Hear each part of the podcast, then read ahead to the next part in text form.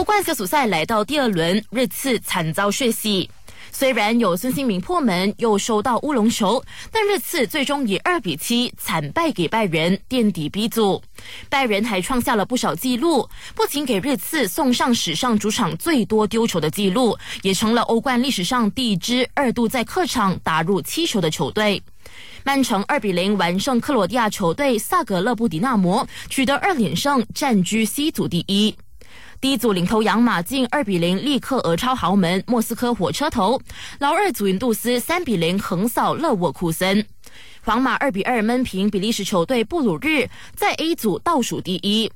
老大巴黎圣日耳曼一比零小胜土超豪门加拉塔萨雷。最后，国际足联非法裁决，卡迪夫城需要向法甲南特支付相等于已故前锋沙拉合同中高达五百三十二万英镑的首期转会费，但两队可以在十天内提出上诉。